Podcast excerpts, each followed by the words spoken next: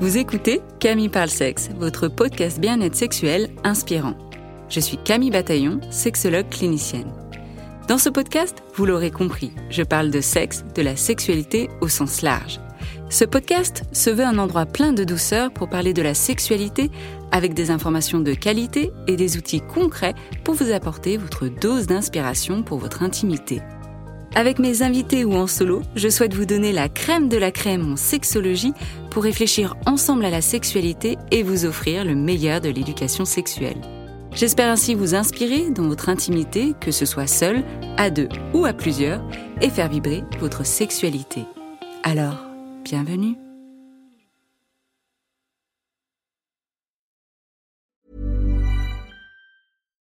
Hi, I'm Daniel, founder of Pretty Litter. Cats and cat owners deserve better than any old-fashioned litter. That's why I teamed up with scientists and veterinarians to create Pretty Litter. Its innovative crystal formula has superior odor control and weighs up to 80% less than clay litter. Pretty Litter even monitors health by changing colors to help detect early signs of potential illness. It's the world's smartest kitty litter. Go to prettylitter.com and use code ACAST for 20% off your first order and a free cat toy. Terms and conditions apply. See site for details. Cool fact a crocodile can't stick out its tongue. Also, you can get health insurance for a month or just under a year in some states. United Healthcare short term insurance plans, underwritten by Golden Rule Insurance Company, offer flexible, budget friendly coverage for you. Learn more at uh1.com. There's never been a faster or easier way to start your weight loss journey than with PlushCare. PlushCare accepts most insurance plans and gives you online access to board-certified physicians who can prescribe FDA-approved weight loss medications like Wigovi and Zepbound for those who qualify. Take charge of your health and speak with a board-certified physician about a weight loss plan that's right for you. Get started today at plushcare.com slash weight loss. That's plushcare.com slash weight loss. plushcare.com slash weight loss.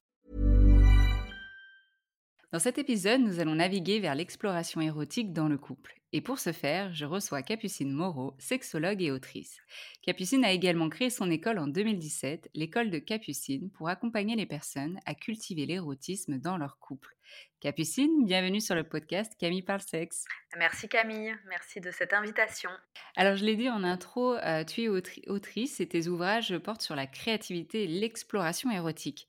Est-ce que tu peux nous en dire un peu plus sur ce qu'est l'exploration érotique? Oui, alors euh, ce que, ce que j'ai pu constater euh, en cabinet de sexologie, et comme d'ailleurs le constatent à peu près tous mes collègues à mon avis, c'est que au bout d'un moment dans une relation, alors c'est plus le cas dans une relation durable, qui plus est cohabitante, mais surtout dans la durée, en fait, au bout d'un moment, au début, on est souvent dans, quelque chose de plus exploratoire puisqu'on ne se connaît pas. Donc, on, va visiter le corps de l'autre, on va visiter les émotions, l'imaginaire, les fantasmes de l'autre et les siens au contact de ce nouvel autre.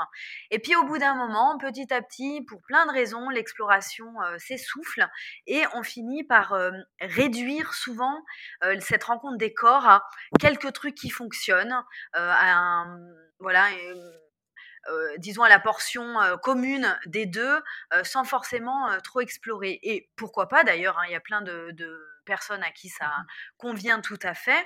Et puis pour certaines autres personnes, ça devient un peu, un peu rigide, un peu trop mécanique. Et c'est là où remettre de la créativité, remettre de l'exploration peut être intéressant. Mmh. Oui, donc tu disais l'exploration s'essouffle au bout d'un moment, il y a une, sorte d'appauvrissement finalement de cette exploration, de cette curiosité dans notre euh, intimité. Euh, selon toi, selon ce que tu vois aussi euh, en cabinet, est-ce que tu entends, quelles seraient les causes Quelles sont les causes de cet appauvrissement? Oui, alors déjà, peut-être pour revenir aussi sur les débuts de la relation et de l'école de Capucine d'ailleurs, c'est la proposition, c'est d'apprendre aussi à cultiver cette dimension érotique, d'ailleurs qu'on soit en relation ou pas en relation, parce qu'en général, un des premiers trucs euh, qui empêchent l'exploration même dès les débuts. Euh, ça va être des croyances limitantes, euh, comment on a été éduqué ou souvent pas éduqué, hein, la sexualité à la fois collectivement dans nos familles, etc. Des, représentations limitantes qu'on a aussi de soi-même, de l'autre, de ce qui est bien, de ce qui est normal, de ce qui est mal, etc. donc ça, c'est déjà une première chose souvent qu'il faut qui, peut être important de visiter et de, dépoussiérer, on va dire. Euh, ensuite, dans une relation plus durable, alors c'est ce que j'aime bien dire aux couples qui, viennent au, cabinet ou à l'école ou autre, euh, c'est déjà de, de déculpabiliser, de dire finalement quelque part si on ne vient pas nourrir le, notre, vie érotique, nos rencontres érotiques, on a beaucoup plus de raisons pour que notre vie érotique s'appauvrisse plutôt qu'elle s'enrichisse. mécaniquement, j'ai envie de dire. Donc ça, ça permet aussi mmh. déjà un peu de, se déculpabiliser et de désidéaliser comment ça se passe chez les autres. Hein, ça, c'est la première mmh. chose.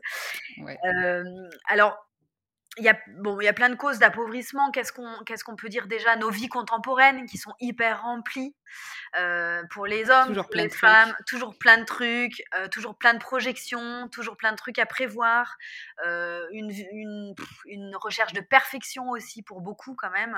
Il faut être parfait un peu dans tout, donc c'est difficile souvent de, au bout de quelques temps, de, de bah, de se dégager du temps pour nos vies érotiques. On le fait bien en début de relation et puis au bout d'un moment un peu moins. Donc voilà, la fatigue, la flemme. au début d'une relation, on est tout feu tout flamme aussi. On a certaines hormones au taquet, on va dire, et, et, on peut se passer presque de dormir, on peut se passer de plein de choses. Mais évidemment, nos corps ont des limites quand même. Au bout d'un moment, c'est plus trop possible et on revient, comme comme on le disait dans une émission, à une activité normale et là, du coup, il peut y avoir un appauvrissement. moins de curiosité vis-à-vis de l'autre aussi, une fois qu'il ou elle semble acquis, acquise. On pense connaître par cœur l'autre personne. On pense connaître l'autre par cœur. Mmh. Il y a moins d'enjeux à lui faire plaisir, à se faire plaisir. Donc ça, ça va, ça va jouer aussi. Et puis des enjeux quand même affectifs, émotifs qui sont plus importants et qui font que peut-être on va un peu moins oser s'aventurer une fois qu'on connaît bien le ou la partenaire. On peut avoir peur de blesser, on peut avoir peur de déplaire, on peut avoir peur d'être rejeté. Mmh. Et au final, finalement, l'amour et la confiance sont, sont, à la fois un bon terreau et parfois un terreau pas si simple pour l'exploration érotique. Mmh. Ouais, donc dans cette exploration érotique, elle peut s'appauvrir justement par des fois cette idée de manque de temps, parce que tu l'as dit si bien, au début de la relation, on y accorde tout notre temps presque, et tout notre temps même psychique, à y penser, à fantasmer à cette rencontre, à ce qu'on va faire, etc. Et puis quand c'est dans de la durabilité, bah là c'est comme si, pouf, il n'y avait plus cet espace psychique pour fantasmer finalement sur cette relation et qu'on aurait besoin d'autre chose pour fantasmer, ce qui, est, ce qui, est, tout à fait bien aussi. Mmh. mais c'est cette, cette idée que dans le couple, en fait, finalement, une fois que c'est instauré, bah, il n'y aurait plus besoin de faire grand-chose finalement et que ça devrait être inné, spontané. Si on s'aime, ça devrait être juste là, quoi. Oui, exactement. Puis si on s'aime, l'autre devrait deviner, il n'y aurait plus besoin d'en parler, etc. ce qui est absolument faux, hein, c'est important aussi à dire. Et puis surtout, en plus, on change hein, individuellement dans nos sexualités, donc la relation est traversée de plein de moments. Nous-mêmes, individuellement, on est traversé de plein de choses différentes, donc c'est important aussi de réactualiser. Et puis peut-être ce qu'on peut rajouter aussi, c'est qu'il y a une partie euh, du désir, du moteur du désir, euh, qui est quand même pour beaucoup de personnes, si ce n'est la, plupart, aussi un, il peut y avoir le moteur de la conquête. C'est-à-dire, je, veux la personne, donc je la désire, et puis une fois que je l'ai, un, un, des moteurs du désir, c'est le manque quand même. Donc une fois que je l'ai, ben, le désir est un peu moins présent. Et puis aussi la transgression. Donc, quand c'est pas encore établi, c'est excitant. Quand c'est établi, ça l'est moins. Euh, et ça, on, peut aussi, euh, pour, pour les personnes qui ont un désir surtout lié à la conquête, on peut aussi petit à petit euh, développer un désir qui est plus lié à la relation, à la tendresse, à quelque chose de différent. mais parfois, ça demande aussi un peu un, réaménagement, quoi. Ouais, donc ça se travaille parce que c'est ce que j'allais dire. Alors du coup, si on est dans, dans cette configuration-là où le désir est alimenté seulement par la conquête plus la transgression, on peut imaginer que dans une relation monogame, bah, ça peut être compliqué du coup de désirer. Oui. Sa partenaire ou son partenaire. Exactement. Bah, surtout qu'on on voit aussi une forme de mécanique du couple. Comme le désir se nourrit du manque, euh, la personne la plus désirante du couple désire encore plus son ou sa partenaire euh, qui lui échappe. Et euh, le ou la moins désirante du couple bah, désire de moins en moins la personne qui est toujours disponible et disposée à la sexualité. Donc souvent, c'est une mécanique qui va un peu se, se renforcer. Donc déjà le savoir, ça aide un peu parce qu'on se dit ok, je suis, je suis normale, je c'est pas une fatalité, c'est pas que spontané, c'est pas que naturel. Mmh. Donc effectivement, ça se travaille et surtout ça se nourrit aussi. C'est-à-dire, c'est mmh, s'autoriser et se permettre que on, accorde du temps à nos vies érotiques de couple, on y accorde de mmh l'énergie, on y accorde de l'attention déjà. ça permet de, d'aller vers un, autre type de sexualité et puis accepter aussi que c'est moins la spontanée. Enfin, c'est aussi faire le deuil d'ailleurs d'une des débuts souvent, hein, c'est pas le cas dans toutes les relations, que la, sexualité peut tout à fait se bonifier aussi, mais c'est aussi faire le deuil d'un type de sexualité pour passer aussi à autre chose, mmh. le, le, couple évoluant. Quoi. Et ça, ça peut faire peur justement aux personnes d'entendre ça aussi, de se dire attendez, je dois faire le deuil de ma sexualité d'avant. Mais non, mais moi c'est cette sexualité dont j'ai envie d'avoir. Et, et, c'est pas l'idée que ça va être moins bien. C'est ça. Mmh. C'est ça des fois la, peur, c'est de se dire bah non, c'était tellement bien avant que bah du coup on va aller vers du moins bien, alors que non. Déjà d'être tellement accroché à du passé. Et des fois, c'est, enfin, je leur dis souvent aussi, c'est pas comparable finalement le début de relation à votre relation actuelle. Et plus vous essayez de vous attacher à ça, moins vous pouvez vous focaliser finalement sur le présent et sur ce que vous voulez construire, réinventer. Oui, carrément, c'est ça. C'est que du coup, le deuil, ça fait un grand mot. Effectivement, en général, il y a beaucoup d'angoisse. Je fais un peu exprès de le, de le dire comme ça. Mais euh, à la fois, euh, comment on peut être créatif, effectivement, si on est attaché à quelque chose qui n'existe plus. Mais par contre, mmh. le, le présent et le, le, futur peuvent être euh, tout à fait aussi géniaux et aussi intenses. juste, c'est c'est juste différent. Mais comme la plupart des, des domaines du couple, j'ai envie de dire, il y, a, il y a beaucoup de choses qui évoluent et, et, qui, et qui bougent, et heureusement. Mmh. heureusement. Mmh. Donc ça demande quand même une certaine flexibilité aussi, parce que tu vois, on parle d'évolution, de bouger, etc. il y a des personnalités pour qui justement la routine ou le fait que ce soit toujours la même chose, ça rassure. Et donc justement, ça crée des angoisses de se dire, attendez, là le couple il va évoluer, ma sexualité aussi, mais ça peut créer des angoisses de se dire, mais je, ne peux pas. Il, faut aussi une certaine flexibilité. Est-ce que ça, ça peut se travailler aussi et comment? Mmh. Oui, alors après, l'appareil, je dirais que si les deux membres du couple sont, sont contents d'un couple assez, assez, assez routinier, c'est très bien aussi, enfin, et d'une sexualité assez routinière, hein, ça peut être tout à fait satisfaisant. Après, bon, en général, la vie se charge quand même de, de venir bouger d'une certaine façon la routine. De toute façon, on est en mmh. général obligé. obligé. comment ça peut se travailler? Effectivement, la flexibilité, très bonne question. Je, te pose une, une colle, hein, parce que même moi, en, fait, pour l'instant, j'ai pas encore la réponse à ça, mais pour moi, en tout cas pour les personnes qui...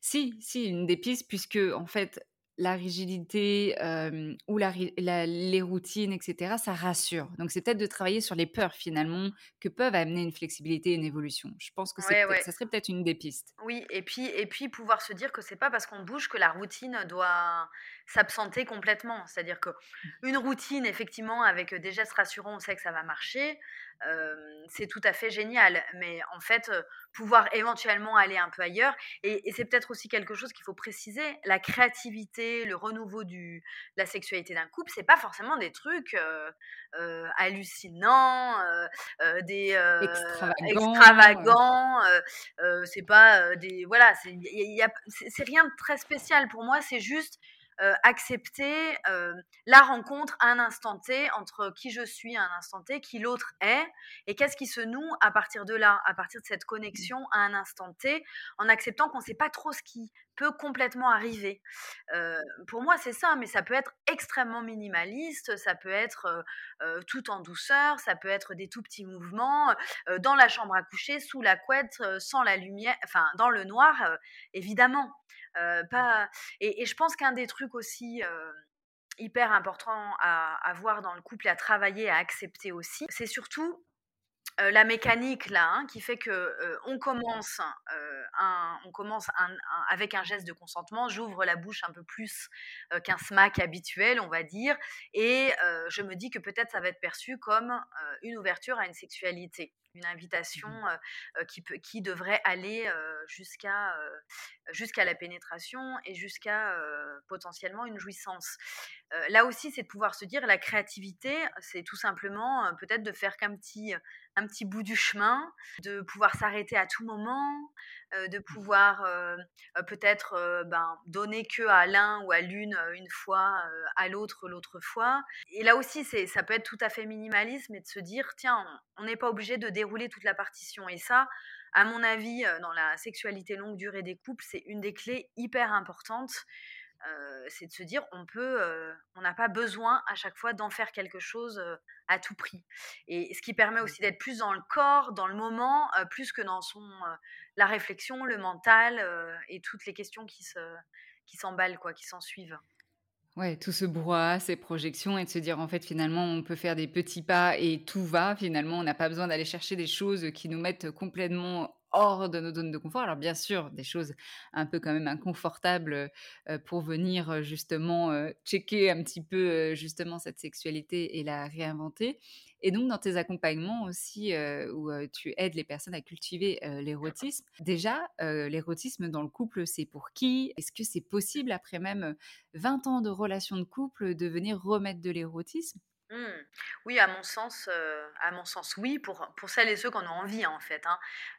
peut-être que là, on pourrait se dire que l'érotisme, alors il y a évidemment 15 000 versions, mais peut-être pour aujourd'hui, on pourrait se dire que c'est que c'est accepter et développer une rencontre des corps qui ne serait pas forcément sexuelle et génitale et qui mmh. peut-être peuvent amener vers de la sexualité, mais, mais pas forcément. Donc oui, ça, peut, ça peut se ramener à n'importe quel moment, à partir du moment où les deux en ont envie, déjà, évidemment. Et alors, c'est vrai qu'on... C'est pour ça aussi que j'ai écrit ces livres c'est parce que il y a évidemment toutes les personnes qui ont envie de travailler ça, qui viennent nous voir hein, au cabinet de sexologie. Donc, en général, je les félicite, je leur dis plutôt, ok, c'est que vous avez envie de changer, de vous remettre en question, etc. Et puis il y a toutes celles et ceux qui n'ont pas forcément envie, et je les comprends aussi. Donc, qui sont traînés au cabinet. Qui sont parfois qui sont traînés au cabinet, effectivement, ou qui viennent au bout d'années et d'années euh, euh, de, de questionnements, de doutes, et puis finalement euh, tout devient paralysé, sclérosé. Donc ces livres aussi, c'est enfin je trouve ce qu'on permet, nous, en tant que sexologue, c'est aussi de, donner un cadre, un cadre rassurant, un cadre, un cadre avec des limites, avec des contours, pour une réexploration de la sexualité. Donc, c'est un tiers qui vient dire, tiens, vous pourriez essayer ci ou ça, etc.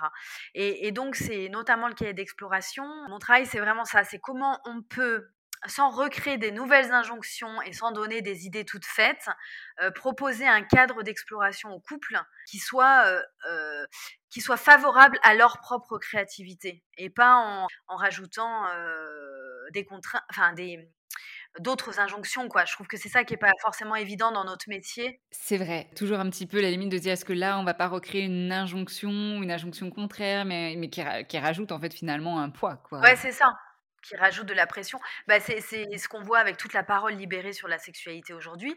C'est à la fois hyper favorable et à la fois, on le voit hein, dans nos cabinets, ça peut recréer des, des pressions, des angoisses hyper fortes.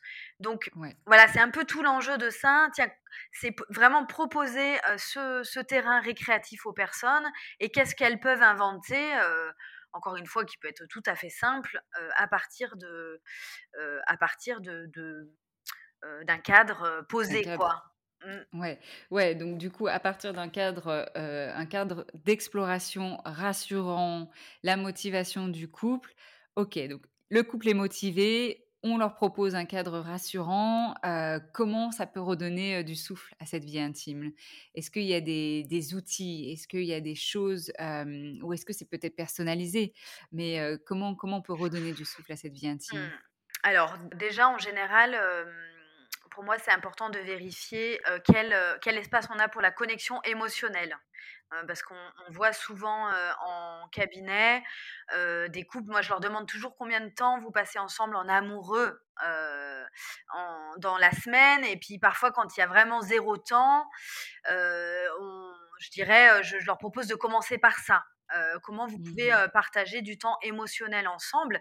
Alors, c'est pas forcément partir en week-end et se faire un resto, surtout bon de nos jours, ça c'est quand même pas forcément simple. Ça peut être à la maison, je sais pas, écouter un peu de musique ensemble, faire un temps de un temps de partage de juste de papote sur nos journées, enfin des, des, temps où on est tous les deux sans les smartphones, ça c'est important aussi, parce qu'aujourd'hui, j'allais dire, aujourd'hui, comment on se connecte à deux, mais sans être avec des parasites comme le, téléphone ou la télé en background. Ouais, c'est ça, parce que c'est hyper présent, avec les enfants qui sont pas en première ligne. Alors c'est plus ou moins possible évidemment selon l'âge des enfants, mais enfin là c'est aujourd'hui c'est vrai que les dans, l'éducation telle que vue aujourd'hui, les, enfants sont quand même très souvent placés avant le couple. Hein.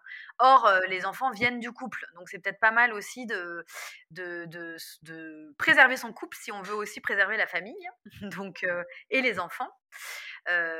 donc, voilà, ça, peut être des temps assez simples, un petit temps de balade main dans la main après le dîner. mais voilà, des temps où on se retrouve à deux et on partage un peu de l'émotionnel, de l'intimité. Euh, quelle qu'elle soit, ça, ça me paraît euh, quand même euh, assez primordial avant d'imaginer de, une rencontre des corps qui viendrait de nulle part. de regarder aussi quels sont les temps de, un peu de tendresse.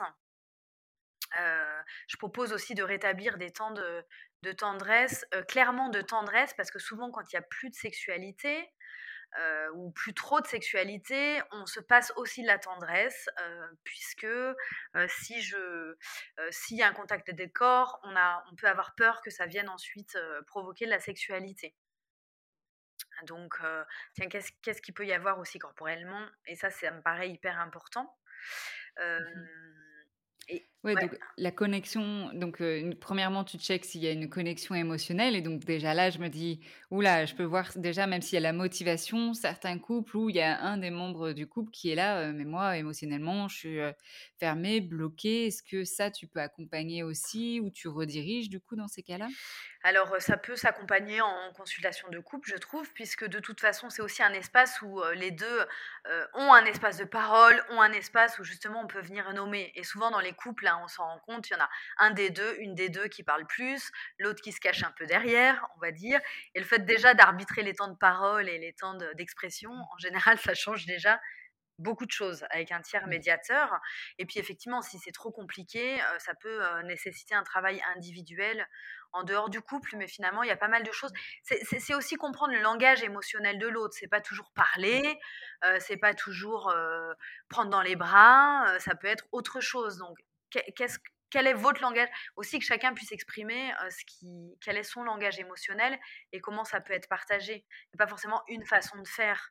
Ça, ça me paraît et c'est souvent rarement le cas en fait dans le couple, dans le langage émotionnel. Et je sais pas si là tu entends aussi un peu le langage de l'amour, mmh. mais, mais c'est rare de voir un couple où il y a le même langage de l'amour. Par contre, c'est important d'identifier le sien, d'identifier celui de l'autre et de pouvoir parler le langage de l'autre pour cette connexion à deux finalement. Oui, ça c'est super important effectivement de les langages de l'amour. Comment je me sens aimée et de partager autour de ça pour éviter de donner à l'autre ce qu'on a envie de recevoir et donner à l'autre ce qu'il a envie de recevoir plutôt hein, lui ou elle évidemment. Donc ça c'est vrai que c'est souvent une étape, une étape aussi en consultation de vérifier ça.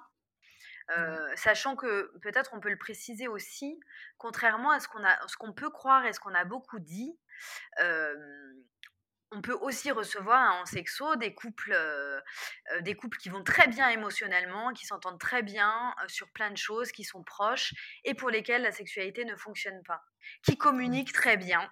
Et ça, c'est les bons colocataires, c'est ce que j'appelle. Ils se, sentent souvent comme des colocataires. Tout va bien, on s'éclate, on s'amuse bien, mais il y a juste la sexualité qui nous Il manque ce truc-là.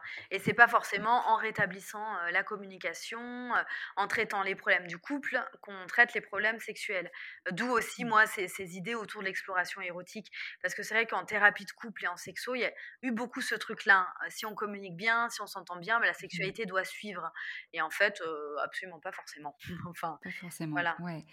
Et me vient la question, parce que c'est rare quand j'ai des couples comme ça et je me retrouve un peu au pied du mur et j'ai ma petite hypothèse aussi là-dessus, mais je voulais connaître toi ton avis.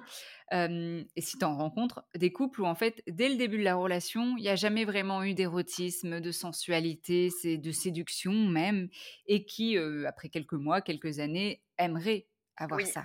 Est-ce que pour toi, ça, ça te semble possible quand dès le début, il n'y a pas eu ça? Très bonne question. Très bonne question. Alors certains disent, oui, effectivement, on n'est peut-être pas compatibles. et c'est très compliqué hein, de répondre à ça. Je dirais que ça dépend un peu de avec quoi sont arrivés dans le couple les deux protagonistes, à mon avis. C'est-à-dire que s'ils sont arrivés déjà jeunes, par exemple, très jeunes dans la relation, si ils étaient déjà pas très à l'aise avec leur sexualité, s'il y avait beaucoup de choses qui les limitaient dès le départ, il est possible que la rencontre n'ait jamais été possible hein, et qu'elle le soit plus tard.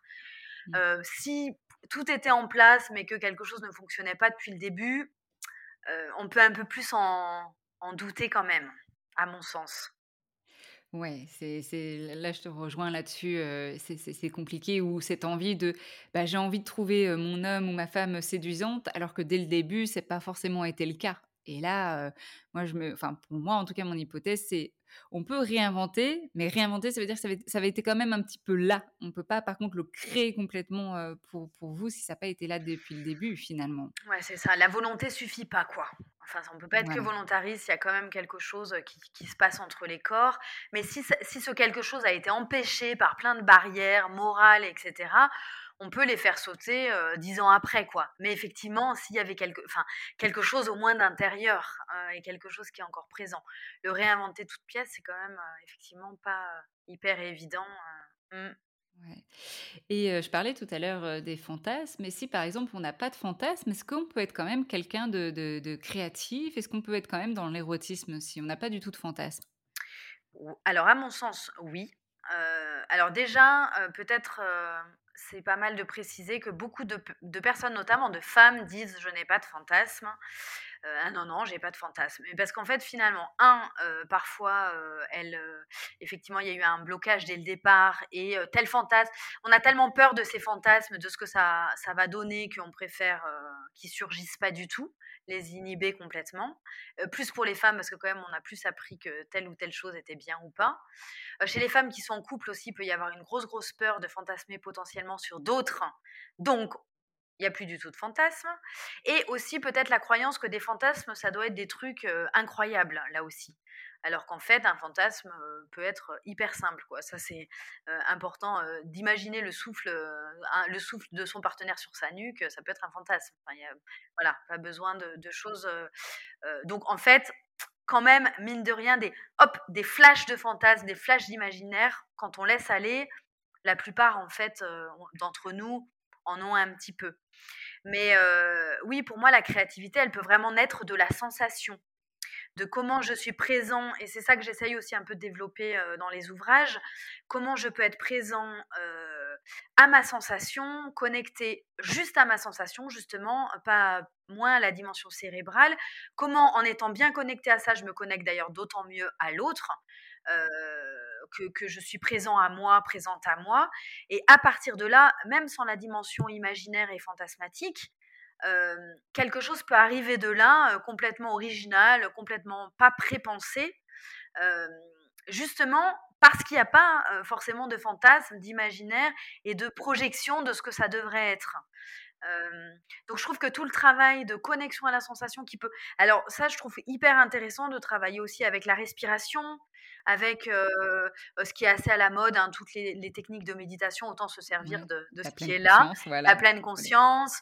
mais rien que de apprendre à respirer, justement, quand, quand on est des quand on a l'habitude d'être très dans sa tête, comme on dit aujourd'hui, on dit dans son mental, dans, avec une cérébralité importante et une difficulté à, à, être dans son instinct, on va dire, dans son cerveau plus primitif. À redescendre même. À redescendre, exactement. Là, vraiment, euh, ça peut être super intéressant euh, de, pratiquer des petits exercices de respiration au quotidien euh, et de les réutiliser dans la sexualité. Quand mon, esprit s'en va, plutôt que de mettre pour le coup du fantasme, de l'imaginaire, pourquoi pas, hein, on peut, il y a plein de pistes visitables. Mais ok, je reviens dans ma sensation, je reviens dans ma respiration, je reviens dans le moment, dans ce qui se passe. ça peut être assez intéressant aussi pour redevenir créatif plutôt que de partir sur sa lancée, sur son sur son couloir, de pouvoir se dire aussi entre partenaires, attends, j'y suis plus, je suis plus tout à fait là dans l'instant, on se reconnecte, on fait une mmh pause, on s'arrête un peu, on s'arrête complètement on se, voilà, on se remet ensemble, ça, rend des choses plus créatives aussi. Euh. Ouais. Donc cette et, et puis tu l'as nommé aussi cette connexion finalement, parce qu'avant même de penser créativité au sein du couple, si on ne se sent pas connecté à l'autre, on n'a peut-être pas forcément envie ni se sentir euh, en sécurité pour être dans de la créativité ou de l'érotisme. Ouais, c'est clair. C'est clair mmh. qu'il faut déjà se, se, sentir. Alors c'est un des, un des prérequis à mon avis, une relation suffisamment bonne encore une fois, pas idéale, mais suffisamment bonne, comment ça paraît assez, assez important. Donc oui, à mon avis, sans, imaginaire et sans fantasme, bien qu'on en ait toujours, mais en tout cas, travailler la piste aussi de la sensation. On peut le travailler seul, ça aussi d'ailleurs, hein, en, séance solo. travailler des masturbations sans vidéo, plus connecté à la sensation. prendre le temps aussi dans les séances solo. ça peut et, démécaniser aussi le plaisir solitaire permet aussi de, de rendre la, rencontre à l'autre, à mon sens, plus, plus créative. Surtout quand on est un peu prisonnier ou prisonnière d'une mécanisation et d'un plaisir assez standardisé, on va dire. Et je voulais revenir justement sur cette mécanique ou des des, euh, démécanisé, voilà. il est tard. Euh, non, il est même pas tard, il est 6 h du soir, mais bref. Avec la nuit qui tombe euh, plutôt, là. Ah, ah, non, mais il faisait nuit déjà. là, on l'enregistre en novembre. Il faisait nuit à, 16 h et j'avais l'impression que j'avais terminé ma journée parce que je me disais, ah non, mais là, c'est 22 h. Et ben, non. Donc, démécaniser, qu'est-ce que tu entends par là? En fait, c'est pouvoir à la fois, ah, je trouve pas, j'allais dire s'exciter, j'aimerais bien le dire autrement, mais faire monter son excitation ou mmh sa jouissance par, avec différentes voies et pas toujours la même, que ça soit dans la masturbation ou dans le lien à l'autre. et, pouvoir emprunter plusieurs chemins euh, qui, mène, euh, qui mène au et à l'excitation, au plaisir et à la jouissance. Ce qui permet, quand on se rencontre, d'avoir aussi plusieurs, euh, plusieurs chemins différents. Alternative, ouais. Mmh. Ok, ah bah oui, moi, moi souvent je dis, voilà, au lieu de prendre l'autoroute, tu vois, on trace, c'est toujours la même route, ok, on peut y aller rapidement, mais à quel prix? Euh, Versus les petites routes, on peut se perdre, ça prend plus de temps, euh, on observe le paysage, euh, on, découvre d'autres alternatives, et au final, c'est pour arriver vers d'autres explorations, d'autres plaisirs, d'autres intensités. Ouais, c'est une bonne image.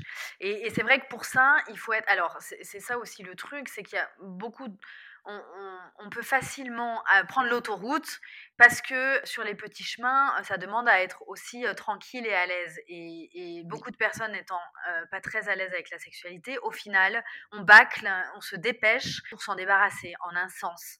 Et du coup, ben, ça demande aussi de, bah déjà de le mettre à jour ce truc-là parce que sinon on passe à côté. Et puis, bah, du coup, de, regarder qu'est-ce qui se passe. Bah ouais, quand on prend le temps, qu'est-ce qui se passe Il peut y avoir des résidus de honte, de gêne à regarder, à, être regardé, à prendre ce temps-là. donc là aussi, ça peut se, bah, ça peut se travailler assez bien une fois que c'est identifié aussi et, et, avoir bien conscience que c'est pas enfin, c'est pas lié au partenaire ou à la partenaire, mais plus au rapport qu'on a soi euh, avec, euh, avec sa propre sexualité, avec son corps, quoi. C'est super intéressant que tu le dises. Effectivement, pour prendre les petites routes, il faut déjà être confortable avec ça. Et c'est ce qu'on va retrouver en cabinet. Les personnes, et là, peut-être plus principalement les femmes, qui vont dire bah, moi, je suis pas à l'aise avec les préliminaires, on va droit au but, euh, ou alors le sextoys, il faut que ce soit un sextoys ou ce soit rapide, parce qu'en fait, finalement, si c'est pas rapide, bah, j'ai tout cet espace pour me dire, mince, qu'est-ce que j'aime, qu'est-ce que j'en dois faire, qu'est-ce que... Et, des fois, c'est beaucoup plus rassurant et confortable, finalement, de prendre l'autoroute. Oui, exactement. Même si l'autoroute n'est pas super euh, euh, intéressant, on va dire. Et c'est qu'une, enfin, on va dire, c'est qu'une voie. Il peut y avoir plusieurs voies, mais voilà, c'est, on va dans une seule direction. Et effectivement, euh, bah, s'il n'y a plus cette direction, s'il n'y a plus cette destination finale, peut-être, par exemple, je sais pas, imaginons, euh, pour nous, on est super à l'aise quand il n'y a que la pénétration. Imaginons que la pénétration n'est plus possible. Eh bien, qu'est-ce qu'on fait si on n'a pas cette flexibilité-là, finalement? Eh oui, c'est ça. pour, pour les hommes, ça peut se jouer, je trouve aussi, ben, finalement, dans la gêne aussi, hein, quand même, de prendre, le, de prendre le temps. La peur de mal faire, je trouvais hyper présente dans la question des, de prendre le temps. on pense à tort que la, ou pas trop à tort, on est assez programmé pour la pénétration. C'est à peu près à peu près instinctivement comment ça marche, le rythme, etc., même si ça se travaille aussi. par contre, le reste, ça demande un peu un, apprentissage du corps de l'autre. Et, donc, la peur de mal faire, je trouve, elle est hyper, assez présente chez les hommes aussi. Et la peur de perdre son érection. Voilà, j'allais le dire. C'est ce qui me venait ensuite en me disant, ah oui, pour les hommes, en fait, il faut aller directement dans la pénétration parce que l'érection est là et donc, paf, faut y aller là, quoi. Voilà. Et que si ça dure un peu, même si l'excitation peut être très présente, mais l'érection peut retomber un petit peu. donc là, je trouve que c'est important aussi de dire aux hommes, et ben, on le dit pas via ce podcast, en fait, ça va si l'érection retombe, elle reviendra. Et de dire peut-être à leur partenaire, c'est pas parce qu'une érection retombe que l'excitation n'est pas là et que vous n'êtes pas tout à fait désirable. c'est juste que, voilà, on a tous des mouvements. Mmh. Mmh. Mmh. Donc ça va, si vous nous écoutez, ça va. C'est vrai que l'érection, bah, elle peut venir et venir et même redescendre, même s'arrêter et puis et puis repartir. Et, et, plus on est ok avec ça, finalement, plus on laisse la possibilité que l'érection revienne plus facilement aussi. Exactement. Oui. Si on est tranquille, ça revient tout seul.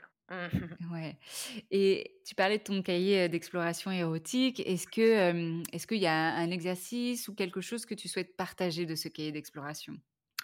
oui, bonne, bonne question, lequel Tu peux prendre le temps, hein. mmh Je vais prendre le temps de le regarder. Prends les petites routes. ouais, exactement. alors, ouais, peut-être je pourrais on a parlé tout à l'heure du plus ou moins, désirant dans la relation ça, j'ai proposé des, des, explorations à faire à la fois pour le ou la plus désirante et le ou la moins désirante. Des, quelque chose de l'ordre de l'introspection et de la, de la réflexion. Je vais essayer de résumer un peu. pour le ou la moins désirante, je, je, propose, parce que souvent, encore une fois, on est moins désirant, moins désirante, pas dans l'absolu, mais par rapport à l'autre. Donc c'est de pouvoir aussi se reconnecter à son propre désir individuellement sans avoir à en faire quelque chose. Parce que c'est aussi le, piège souvent, c'est si j'ai du désir, il faut que je le mette au service de mon couple. Mmh. Donc, je ne peux pas en avoir gratuitement. donc là, je, je, propose que parfois dans la journée, on prend le bus, au travail ou je ne sais quoi, on puisse se relier, se connecter à son, à son sexe, à son bassin, et puis, tiens, quand j'y pense, quelles sont les images qui me viennent? Est-ce que ça me fait des sensations? Est-ce que ça me fait des petits picotis? Est-ce que c'est présent? Est-ce que c'est pas présent? Et juste, tiens, est-ce que ça me fait des émotions? Et juste régulièrement dans la journée de s'y connecter, en fait, on, bah, se rend compte que c'est tout à fait vivant. et, et, surtout, juste, ah ouais, le plaisir que toute cette zone soit vivante, juste comme ça, hein, c'est juste pour le mmh plaisir, il n'y a rien à en faire de spécifique. ça, c'est en général, c'est un petit exercice sympa à faire et qui, et, qui, et qui porte ses fruits, en fait, juste pour se dire, mais attends, non, c'est vivant à l'intérieur. c'est juste quelque chose qui s'est un peu cassé dans la mécanique ensemble. Ouais, donc porter cette attention sur ce qui se passe au niveau corporel, encore une fois, cette pleine conscience, cette mmh. attention réciproque Oh, je sais plus comment on dit. Mais bref, peut-être à l'écoute Peut-être. J'avais un autre mot en tête, mais je sais plus. Mais en tout cas, d'être à l'écoute et régulièrement, parce qu'effectivement, on peut croire, on peut se dire, je ne ressens rien ou il y a rien qui se passe, mais parce qu'en fait, des fois, on est juste dans sa tête et pas justement ce qui se passe dans son bassin, dans son sexe.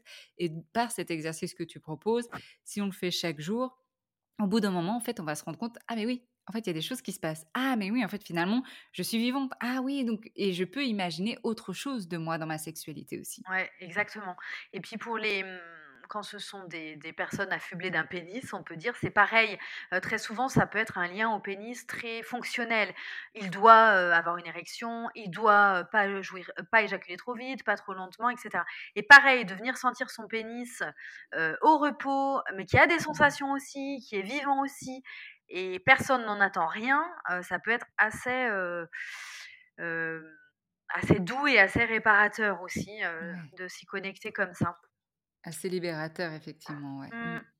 Et puis, de l'autre côté, pour la personne, le pour le ou la plus désirante, c'est de pouvoir se connecter, quand j'ai envie de l'autre. je propose d'érotiser un peu ce qu'on nomme, à chaque fois la frustration, c'est-à-dire de changer de regard là-dessus. Quand quand, j'ai envie et que l'autre a peut-être pas envie ou que c'est pas le moment de proposer, plutôt que de porter un regard vraiment sur, euh, oui, sur, sur euh, négatif sur la situation, euh, bah, je suis frustrée, ben je, voilà, je ressens quelque chose de difficile, je me sens rejetée, etc. C'est de pouvoir se dire aussi «Oh, comment je peux jouir et profiter de la présence de l'autre, de mon désir pour l'autre, et là, c'est pareil, se connecter aux sensations qui sont présentes. peut-être ça chauffe, peut-être ça, ça me donne de l'énergie, ça me donne ah, une envie d'aller vers l'autre, un, sentiment pour l'autre. Ben, on peut en profiter aussi en soi, juste pour ce que mmh. c'est, même si cette, cette sensation n'est pas expulsée, n'est pas, n'est pas concrétisée. Et là aussi, c'est assez intéressant de, de, voir que ça, hop, ça peut changer aussi la perception qu'on a et du coup changer le rapport à l'autre évidemment aussi à ce moment-là et changer la, dynamique un peu parce que c'est vrai qu'on peut voir aussi plus la personne va être frustrée, plus ça va l'envahir, plus il y a sentiment de rejet, plus en fait ça va devenir obsessionnel même. Et, plus il y aura cette frustration, plus il y aura ce désir, plus il y aura cette frustration, plus il y aura ce désir. Et des fois de prendre du recul, comme ce que tu proposes, et de venir nourrir finalement cette énergie sexuelle, la mettre au service de soi déjà, plutôt que d'attendre euh, que quelqu'un d'autre soit disposé pour le faire. Donc on se redonne ce pouvoir-là parce que des fois c'est plutôt ah elle ou il euh, a le pouvoir parce que il m'empêche d'avoir cette sexualité-là. Exactement. Et donc de, de, reprendre ce pouvoir-là, ça permet des fois de réduire cette frustration et que la dynamique même de couple change un petit oui. peu. Ouais. Oui, puis de toute façon, dans l'ensemble, si on a envie de bouger sa vie sexuelle, c'est toujours plus intéressant de voir ce qu'on peut bouger soi plutôt que d'attendre les changements de l'autre. Hein. Comme dans tout travail de couple ou de, bon, ou plus généralement relationnel. et effectivement, du coup, ça peut changer toute la dynamique du couple quand on porte un autre regard sur ces moments-là, ouais, comme tu le dis. Ouais, mmh. tout à fait. Super, merci pour ces, ces, outils, ces exercices-là. Est-ce qu'il y a autre chose que tu veux ajouter par rapport à cette exploration érotique avant que je te pose ma question finale?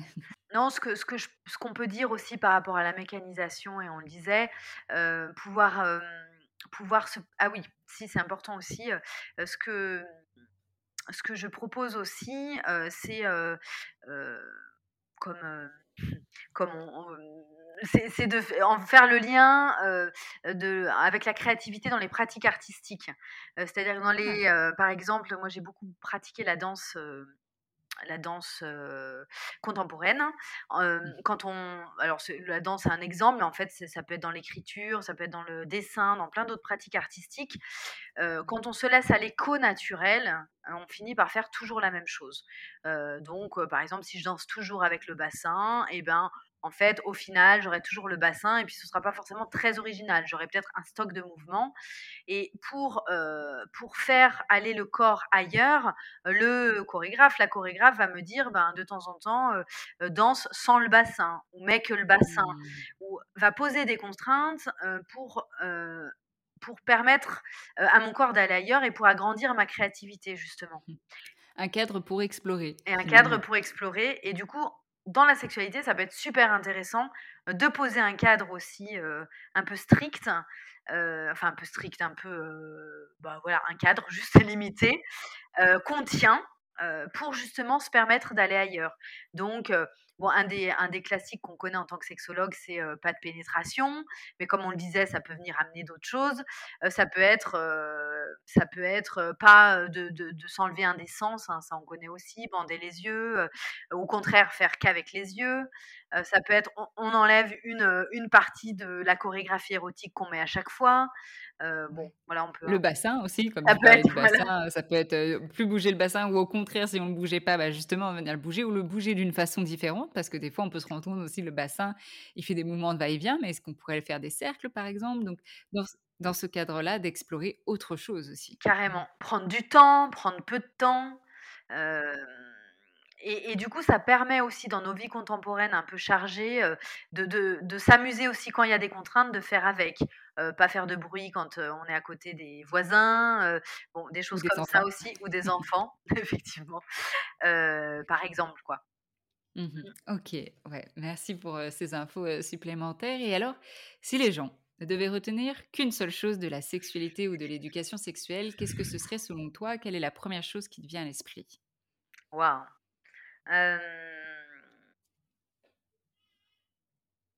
Qu'est-ce qu'on devrait retenir?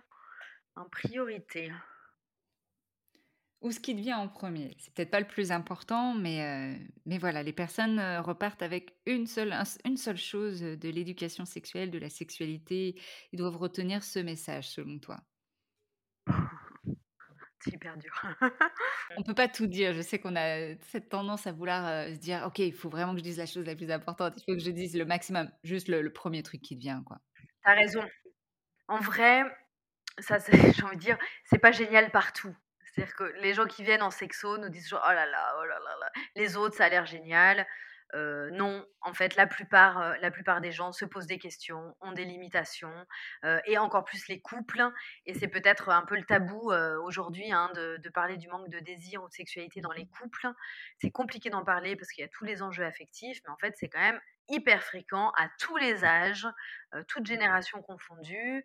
et tranquille, quoi. C'est, voilà, c'est, c'est un chemin, quoi. un chemin avec des creux, des bosses, des plus, des moins, et tranquille. Tranquille, tranquille, le message, c'est tranquille dans votre sexualité. Tranquille. Et, et, alors, cette école, l'école de Capucine, où est-ce qu'elle se trouve? Est-ce qu'elle se trouve à Toulouse? Je sais que tu es aussi d'origine de Lyon. Où est-ce que les gens qui veulent ces informations-là, et peut-être c'est même en ligne, voilà, où est-ce qu'on peut te retrouver? Et si les personnes sont intéressées par l'école de Capucine, est-ce que tu peux nous en dire un peu plus Oui. Alors l'école de Capucine, c'était l'idée de proposer des espaces collectifs pour justement des espaces d'échange, d'apprentissage sur la question de, l'érotisme, collectif en mixité, en non-mixité, pour se permettre aussi de s'enrichir hein, de, de l'expérience des autres, de partager sur la sienne. C'est hyper intéressant justement parce que ça permet de, à la fois de s'inspirer, de désidéaliser, de se rendre compte que on peut vivre nos sexualités d'un milliard de, manières différentes. donc, il, peut y avoir des groupes en one shot, entre guillemets, donc une conférence, un atelier qui se passe comme ça, ou des, groupes qui se suivent de manière plus régulière. Donc, j'ai jusqu'à présent, c'était plutôt sur Toulouse et j'ai proposé aussi des ateliers de couple en ligne. donc là, j'en ai pas en cours, j'en reproposerai sûrement en ligne. C'était aussi assez intéressant des, des, parcours pour des couples. Donc ça permettait à la fois d'être chacun, chacune chez soi, dans son intimité, mais aussi de pouvoir partager avec d'autres couples et d'avoir des hop, plein d'effets miroirs de ce qui se passe ailleurs. de... Et donc c'est assez nourrissant en général. Donc voilà, plutôt en ligne et sur Toulouse. Et puis évidemment, moi, voilà, j'adorerais pouvoir faire ça un peu plus largement ou un peu partout, mais d'un point de vue logistique, c'est pas si simple. Voilà, mais de toute façon, c'est possible de s'inscrire à la newsletter sur le site de l'école de Capucine. voilà, et puis de toute façon, je donne toujours des infos aussi un peu plus larges, les articles, les voilà, quand il y a des, euh, des chroniques, euh, le podcast comme celui-ci pour donner, euh, diffuser de l'information, même en non présentiel, on va dire. Ok, bah génial. Je mettrai de toute façon dans les notes de l'épisode bah, l'école de Capucine, les références de tes bouquins pour que les personnes puissent lire tes ouvrages et pour te contacter ou pour suivre un peu plus. Est-ce que c'est LinkedIn? Est-ce que c'est Instagram? Alors, je suis du coup sur Facebook, Instagram, LinkedIn. Ouais, voilà. Ouais, Facebook, c'est un peu passé maintenant, mais je suis encore un peu à l'ancienne. Voilà. C'est bien de le dire. C'est bien, de le dire. Ça m'a été passé au-dessus. Mais ok, Instagram, Facebook et, LinkedIn pour, pour suivre les actualités de Capucine. Un grand merci, Capucine, encore pour ton temps et tout ce que tu nous as transmis. Et puis, bah, on continue à suivre les aventures de l'une et de l'autre. Ouais, ça marche. Merci, Camille. À bientôt. À bientôt. Voilà, c'est tout pour cet épisode. Et si vous écoutez ça, c'est que vous êtes allé jusqu'au bout de l'épisode. Donc merci euh, pour votre intérêt, merci pour votre enthousiasme. Et donc j'imagine que cet épisode vous a plu, a suscité euh, euh, des choses pour vous. D'ailleurs, dites-le moi, dites-le moi, qu'est-ce que cet épisode vous a suscité, qu'est-ce qu'il vous a appris aussi de l'intimité de votre sexualité? Laissez dès à présent des étoiles, des petits cœurs sur votre plateforme d'écoute, que ce soit Apple Podcast ou Spotify, voire même un avis, ça fait toujours plaisir. Et si ce que vous avez entendu vous a fait penser à une amie, à votre voisin, à des patientes, à des clients, ou même à votre partenaire, partagez cet épisode avec un message tout doux. Nous pouvons bien sûr échanger sur mon compte Instagram Camille parle sexe ou sur ma page LinkedIn Camille Bataillon où je partage également des informations sexo, alors n'hésitez pas à me suivre. En attendant de revenir dans vos oreilles, je vous souhaite de belles expériences intimes. À bientôt!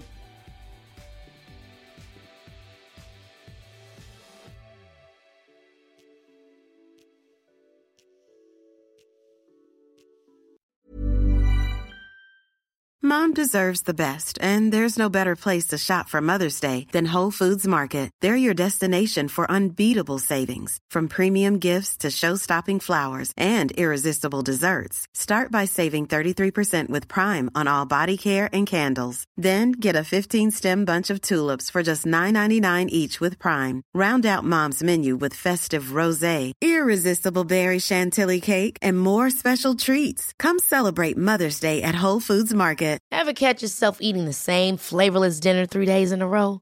Dreaming of something better? Well, HelloFresh is your guilt-free dream come true, baby. It's me, Kiki Palmer. Let's wake up those taste buds with hot, juicy pecan-crusted chicken or garlic butter shrimp scampi. Mm. Hello Fresh. Stop dreaming of all the delicious possibilities and dig in at HelloFresh.com. Let's get this dinner party started. Planning for your next trip? Elevate your travel style with Quince. Quince has all the jet setting essentials you'll want for your next getaway, like European linen, premium luggage options, buttery soft Italian leather bags, and so much more. And is all priced at 50 to 80% less than similar brands. Plus, Quince only works with factories that use safe and ethical manufacturing practices. Pack your bags with high-quality essentials you'll be wearing for vacations to come with Quince. Go to quince.com slash pack for free shipping and 365-day returns.